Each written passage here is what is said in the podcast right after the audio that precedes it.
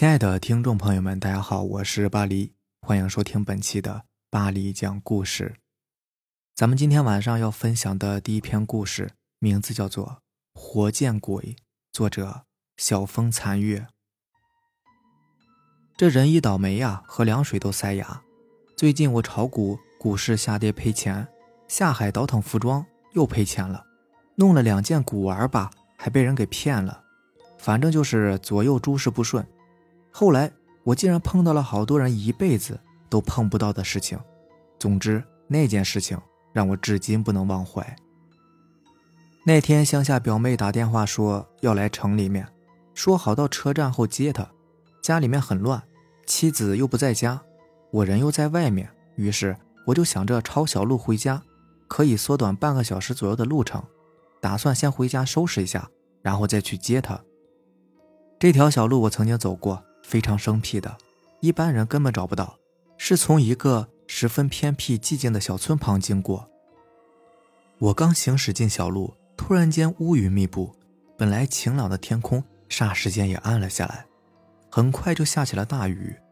小路本来就是崎岖不平的，这阵雨过后，顿时变得是泥泞载道，使这条小路变得更加难走。我只好放慢了时速，继续行驶在这满是泥泞的小路上。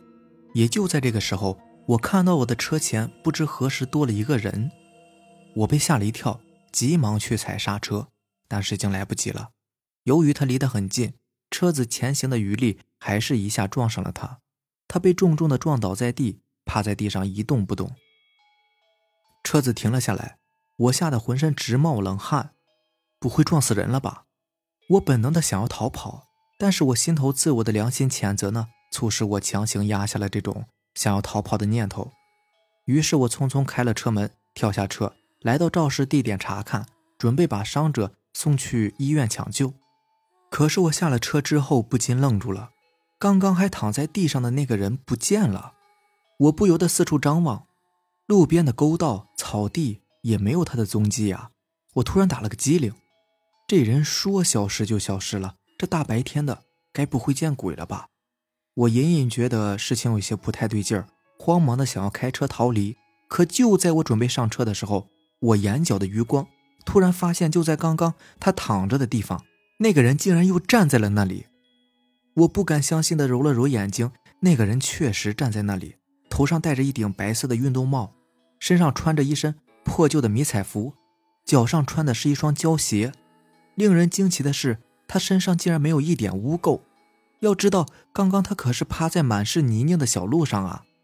更加令人不可置信的是，他竟然没有受伤，完好无损地站在那里。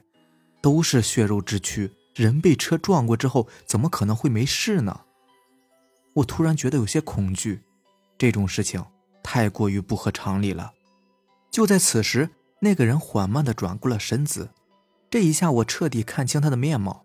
他的面孔窄而尖瘦。面色铁青，两眼凹陷，尤其是那双眼睛里迸发出凶恶的光芒。突然间，他迈步朝我冲了过来，我顿时被吓了一大跳，慌忙的跑回车上，猛地关上车门，将车门锁得牢牢的，生怕他会冲进来。我将整个头埋在方向盘上，也不敢向前看，整个人坐在驾驶车座上瑟瑟发抖。过了大概有几分钟的时间吧，车外没有了动静。我满心疑惑地抬起头朝前方看去，只见前方空无一人，难道是他走了吗？我也不由得长长的舒了一口气，刚要准备开车离开，猛然间一张脸贴在我的车前玻璃上，我被吓了一大跳。要不是我坐在车座上，只怕我早已瘫倒在地了。这一下，我彻底的看到那个人满脸的凶相，一头白色的长发，脸颊上像是被人画出两条深沟。那凶恶的眼孔内，两条血泪缓缓地流了出来。只见他抬起深可见骨的一只血手，手指如尖刀一样锋利，竟然在那玻璃上划出了一个“死”字。那字迹清晰可见，尤其上面还充斥着血迹。霎时间，那恶相变得更加狰狞可怕。我惊出了一身的冷汗，尤其是他的指甲在玻璃上划出的那种滋滋的声音，让我感觉头皮发麻。汗毛都竖了起来，我本能的去踩踏油门，可是却怎么也踩不动，一点声音也没有。我的脸色瞬间变得苍白，完了，真是活见鬼了！这下怕是真的要死在这里了。正在这个时候，突然听到远处的水面上有一只海鸟嘎嘎叫了两声。我仿佛看到那个怪物竟然出现了一丝慌乱，接着便消失了踪迹。车子突然也能够发动了。我刚离开肇事地点不远，突然看到前方有一个黑影闪过，随即听到车下传来凄惨的叫声。我心中暗想，该不会又是那个东西吧？这样想着，我的心已经提到了嗓子眼儿。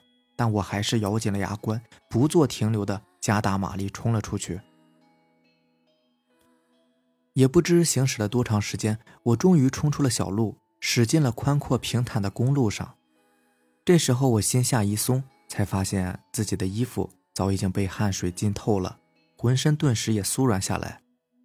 随后我将车停在了一家冰果店的旁边，刚刚流的汗使我几近脱水，嗓子实在是干的受不了。进店之后，我要了一大杯的冰镇牛奶，坐在座位上面大口的喝了起来。喝了大半之后，我才发现，偌大的冰果店里面，除了我就只有卖冰果的年轻女孩。整个店内长而宽阔，而店里面仅有我一个客人，显得格外的空洞。我来回的扫视着店内，突然觉得后背有一股冰凉的寒意充斥着全身，那种感觉像是有人在盯着我看。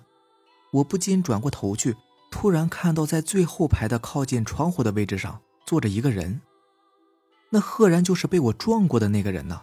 他正冷冷地看着我，我心下一惊，猛地站了起来。突然，他冷冷的眼神转而变成了微笑，还对我扮了一个鬼脸冲我摆了摆手，对我打着招呼，好像是跟我很熟的样子。这让我感觉很是奇怪。我慌忙起身来到吧台前，对年轻的女孩说。那个人是谁呀？他经常来这里吗？吧台的女服务员愣了愣，有些疑惑地问我：“什么人呢？”“就在那里啊，最后排那一个。”“那里没有人呢。”“没有人？你看不到吗？”我已经觉得势头有些不对了。那个女孩疑惑地看着我，有些烦躁地说：“你大白天的见鬼了吧？哪有什么人呢？”我的脸色变得很不好，活见鬼，还真是流年不利呀。什么事都让我撞上。突然间，我看到那个人朝我走过来，我慌不择路地冲出了冰果店，迅速地跑上了车，慌忙启动车子，车子飞也似的疾驰而去。等我去车站接到我表妹的时候，她已经等了有一段时间了。本来她也想埋怨我几句，可是看到我脸色有些不好，话到嘴边又咽了回去。哥，你这是怎么了？和嫂子吵架了吗？脸色很不好哎。我用车内的镜子照了照，脸色还真是极度的不好，整张脸都有些泛黄了。我心想：你哪知道啊？我这是见鬼了！可我又没办法跟他解释，怕是解释了他也不信，只能是无奈的苦笑。说来也是奇怪呀，自从发生那件事情之后，当天晚上我就发起了高烧，生了一场大病，足足在家养了有半个多月。当时我还心想着呢，我这纯粹是被鬼吓的呀。看来这次是要没命了。可是后来我的病情渐渐好转，直到我彻底好了之后，整个人好像是转运了一样，股市大涨，我赚了一个满盆；倒腾古玩呢，被骗的钱也被追回来了，可谓是好运连连。总之啊，那段时间我的运气非常好。然后呢，我还去买了彩票，竟然也跟着中奖了。当时我还在想呢，那次大白天见鬼，是不是我转运的征兆啊？好了，以上就是咱们今天晚上要分享的故事了。如果喜欢咱们的节目呢，就点个订阅吧。另外，如果你也有比较精彩的故事想要分享给大家呢，可以给我私信留言，或者是加我的微信 QQ 四五七五幺七五二九四五七五幺七五二九。另外，如果大家把这个节目都听完呢，可以去听一下别的呀，就是就是点开我那个主页里面还有一个另外一个专辑。是一个长篇故事，叫《民间鬼事录》，啊，一个长篇小说，大家可以去听一下，也挺不错的。反正我非常喜欢那个故事，那个作者写的特别好，然后我觉得我讲的也还可以，对，你们可以去听一下。行吧，那让咱们明天见吧，拜拜，晚安。